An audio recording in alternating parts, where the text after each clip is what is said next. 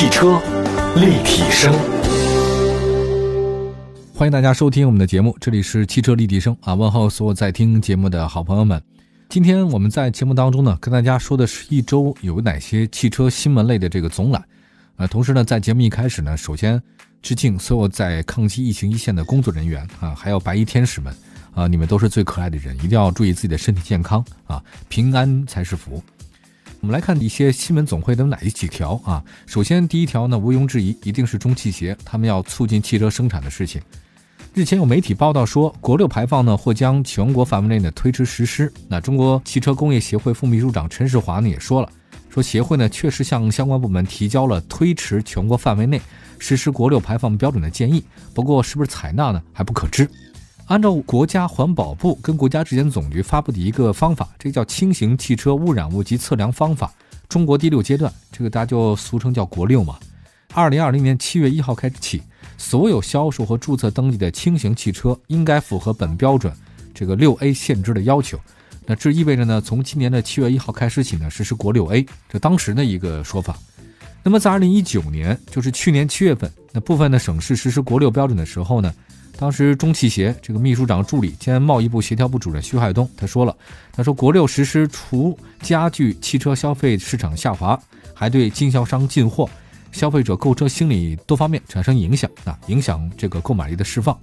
那当时七月份说的，他说这话呢也不是未卜先知啊，因为谁都明白，在二零一八年、一九年汽车销量明显这个下滑趋势非常明显的，就很多汽车企业呢，二零一八年还能卖出去几辆，二零一九年的话呢就基本是断崖式下跌。那谁也没想到，这个二零一九到二零二零这个年初啊，大概有这个疫情，导致现在整个汽车行业呢那是雪上加霜。我知道的很多大的经销商，这个老板们每天都愁云惨淡的，确实如此，不好卖，因为那个销售场所嘛，呃，毕竟还是没有完全复工。所以现在这个是这样的，当时他说这个事儿的时候是没有那个疫情，那现在就雪上加霜，加上疫情怎么办呢？根据乘用会的一个数据啊，说这个今年二月份上半个月。上半个月呢，就是二月一号到十六号，受到这个肺炎疫情影响，国内乘用车厂家的零售销售同比下降多少？各位猜一下，百分之九十二。是的，下降百分之九十二。那中汽协的数据显示，一月份汽车产销呢分别下降百分之二十四点六和百分之十八。那刚才我说那个是同比的那个骤降啊，这个又是中汽协的数据。反正不管看哪个数据啊，这个数字多少不太一样，但都是在下降的。那现在国家部门呢，针对这次的疫情相关的正在研究举措。那商务部市场运行司这个副司长王斌在二月二十号说了，商务部呢也会拿出一个这个研究的报告出来，进一步呢稳定汽车消费市场的政策措施，啊，同时鼓励各地呢根据形势变化，因地制宜也搞一搞这个能源新能源汽车消费啊，增加传统汽车限购指标和开展汽车以旧换新等举措来促进汽车的消费。呃，话是这么说，但是明显远水解不了近渴，那伤害已经造成了，你后面再怎么弥补的话呢，这个有点难度，需要一点时间。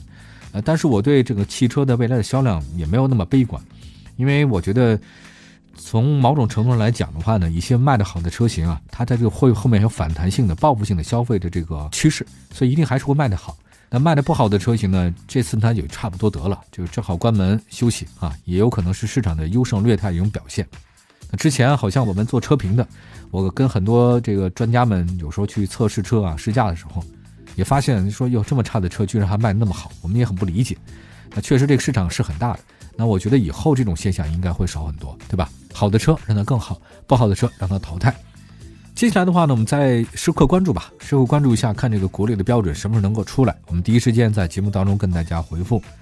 嗯，再来一消息，这个是长城汽车的事情了。那长城汽车呢？近日发布了今年一月份的销售数据啊，在春节假期提前的市场背景之下，长城汽车逆势突围，一月份销量新车呢是八万零两百六十一辆，其中哈弗 SUV 稳居中国 SUV 销量的冠军。那长城皮卡呢包揽了皮卡市场的前三，那市场占有率呢超了百分之四十五，也就说在这个皮卡市场啊，长城是半壁江山的。新车同比啊净增百分之十八点三六，这是出口。那其中像哈弗、V、欧拉。长城皮卡分别销售呢是五万八、六千三、一千三和一万三啊，这个同比呢都是上涨的。那么哈弗 SUV 呢继续保持销量冠军，这个毫无疑问。呃，尤其是有个国民神车，这两年叫神车的也比较多，但是我觉得真正能属于神车的只有两个，一个呢就是哈弗 H 六啊，另外一个是上汽通用五菱、五菱宏光。只有这两个才能叫神车，其他的那都是伪神车啊。那么这国民神车呢，哈弗 H 六以两万六千四百一十四辆的销量啊，累计八十个月位居 SUV 月销的这个冠军。那么另外呢，它的新兄弟 H 九，还有它的这个表弟 M 六表现很强劲，一月份的销量呢大概是一万四千两百九十一辆啊，同比净增百分之十八点三六。那么哈弗呢还有个 F 系列，所以它现在有几个 H、M 和 F 啊，这个 F 系列肯定是比较便宜嘛，对吧？F 系列一月份销量也破万，一万零一百九十三辆。这个上市时间不到一年半，哈弗 F 七累计十三个月销量破万。呃，中国那句俗话说的特别好，真的是这个上阵父子兵，打仗亲兄弟啊。这个尤其是你兄弟多啊，因为在尤其是农业社会啊，不被人欺负啊，同村的话呢，你也能有口饭吃。你要产品只有一个，你这个独生子，但凡这个独生子有什么风吹草动，你会这个感冒了，你恐怕连干活都不行。所以这个我们的汽车市场依然延续着是我们传统经济的这个状态。啊，多来点车嘛，这一个车型搞几个亲兄弟，壳子也换一换，其他也换一换，相对来讲的话卖的更多一点，能理解。长城皮卡呢，这个品牌销量还是不错，我一直喜欢喜欢长城皮卡，或者说我我本人就是皮卡控。我看到那个电视里面有人开皮卡，就心情激动的不得了。一月份的长城皮卡销量新车一万三啊，同比净增百分之十七，市场占有率高达百分之四十五点八。那它有三款，一个是长城炮啊，风骏七、风骏五。呃，这个是销冠的前三，那个长城炮卖的最多啊，是五千辆，那个风骏七四千五百辆，风骏五是三千三百四十辆，这个三个加在一起的话呢，是一万多辆嘛。呃，还有一个魏，大家这两年听说魏的比较多嘛，我自己对魏的印象也还是不错的。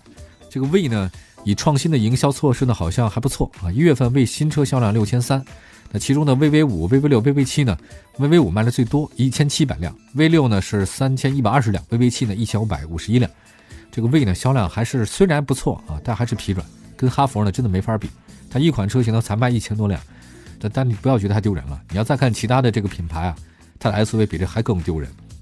另外呢，欧拉欧拉品牌呢共销售新车一千三百辆，稳定开局啊，这个意思是无惊无喜，但是保持稳定就不错了。呃，继续祝福哈弗 H 六吧。那什么时候呢？关键产品硬呢还是有硬道理的，产品好它就卖得好。汽车立体声。下一个再看中汽研，这个中汽研呢最近还蛮有意思的。中汽研有一个新的消息啊，就是研发了这个发布首批汽车空调滤清器 CN95 的认证结果有九家通过。它是这样的，中汽研大家明白啊，它是一个公司啊，它不是一个第三方的权威机构，它就是一个公司。我第一次采访他们的时候呢是北京车展啊，当时呢给我的名片好像是中国汽车研究院啊，当时以为哇这个。很厉害，就咱们国家有这么一个很棒的研究机构，以后这个车辆的这个好坏质量不行啊，你的这个照妖镜一样能看出来。结果后来发现，别说照妖镜了，他没准就是个妖精啊，你搞不清楚，因为他不是说五星批发市场嘛，啊，还有包括他，你只要让我测，那可能都是五星嘛。结果好像让别的一测的话，结果就发现根本不是那么回事儿。现在中汽研这个数据吧，大家好像也去看一看，这至少在我们车圈的所有的这个媒体人哈，都是这么看。这次他还搞了一个 CN95 的认证，那蛮有意思的。什么流行搞什么。那么现在中汽研华城认证（括弧天津有限公司）已经完成了首批产品的认证工作，九家企业呢通过认证。这次呢是九家企业申请的九个认证单元空调滤清器啊获得了认证，并且获得了最高等级的 CN95 级的认证证书。那这五九家是谁呢？浙江吉利啊汽车研究院，还有中国一汽集团、沃尔沃、北京汽车、北京现代、比亚迪、东风小康。一汽轿车还有个北汽广州汽车有限公司哈，那据说我也不知道是真是假。这中汽研华城认证啊，这个中汽是国内目前唯一具有车辆规模级别这 CN95 的空调认证资格的权威机构，也是国家认监委指定的强制性产品的认证机构。来看一下这个 CN95 的这个认证标准呢，是有一个叫汽车空调滤清器技术条件的基础上。针对效率进行了分级评价，并且加严了指标要求。它这个中汽研的这个华城认证啊，推广这个 CN95 的认证，旨在进一步的规范汽车的空调滤清器市场，促进中国汽车产品在健康防护领域的发展。那么目前第二批的产品认证呢，也在实施中啊，近期发布这个相关的消息，也是好事啊。咱们不要否认人家的进步嘛，这个一定要是承认的。总的来讲。我觉得中汽研它其实这两年也开始反思自己的这个状态了啊，它的认证到底有没有公信力？因为永远都是这样的话不好。那这个三九五的这个认空调滤芯的认证吧，也许是个机会啊。我倒是想，多一点贴近我们这个汽车人民和消费者的认证才是正道。尤其是在做这种，呃，你一个公司啊在做这种认证的时候，是不是有公信力啊？也希望有越来越多的这样的这种啊公司能为我们中国的汽车的这个消费者或车主们保驾护航。我们总得信一个吧，对不对？再来看一个美团啊，美团无人配送车这个很好。新冠肺炎疫情期间呢，这个零接触啊成为了防疫的有效手段之一。全国许多城市啊，一批低速无人驾驶的车呢开始上岗了，送快递、送药，甚至是回收医疗垃圾的任务。那接着美团呢已经是启用无人驾驶配送车了，开始为北京顺义的多个社区啊运送瓜果梨桃蔬菜，很好。用户呢在美团买菜下单以后呢，是由无人车在美团买菜站点取货，那自动行驶到目的地啊，无接触的配送点，它避免了人和人的直接接触啊。美团和京东，包括滴滴，其实这几家公司啊，大家可能不太了解啊，他们都掌握了自动驾驶的这个应用场景的状态，啊，他们也为开发自动驾驶这个技术投入了大量资源。我这边找到一些公开资料，说是美团在一六年就成立一个项目组叫 W，专门研发了特定场景下无人配送车。一七年，美团还搞了一个网约车服务啊，它的自动驾驶技术呢，也不仅仅局限于配送，出行也是很多的场景。总的来讲，这些年我看到了非常多无人驾驶技术的这个资料。这个无人驾驶关键它是这个社会上，技术上没难度，社会上有困难。技术上的话，它这个无人驾驶你给它一个封闭片区，它这个自动驾驶安排好轨迹和程序，怎么都能搞，这个不难。我们卫星都上天了，这个的这难吗？这个不难，难的就是社会应用。因为我们这个社会应用啊，这个人是最不可预知的，不确定性太强，人最难搞。你在路上的你的什么状态啊？五花八门，有行人，有自动驾驶，再有汽车。再有机动车，还有在非机动车，有老头老太太、小朋友，说不清楚会发生什么事情。所以我觉得，它主要是技术不难，应用太难。呃，什么时候有特地封闭的片区啊，或者说是一些独特的机构，一个独特的场景，应用起来还是很好。下一个呢，再说说这个未来的事儿。二月十五号，根据高瓴资本向美国证监会提供的文件显示，哈，他们公司清仓所持的未来股份，同时退出的还有陌陌、特斯拉和苹果等热门公司的股票，高瓴全退出了。减持科技股呢，转投他们生物医药和互联网的视频。那么从高瓴资本的动作来看呢，清仓和减持呢不是针对一家公司啊，而是公司放弃了新能源赛道啊，这整体投资呢都不搞了。随后呢，在二月十八号，有人退出呢，就有人来。有道是啊，这个有人呐星夜赶考场，有人衣锦去还乡，这个事儿很有意思啊。这个二月十八号有消息说，吉利呢打算投资三亿入股未来。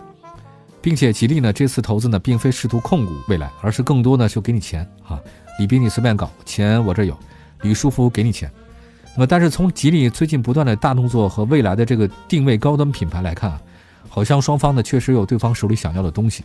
嗯，商人嘛无利不起早。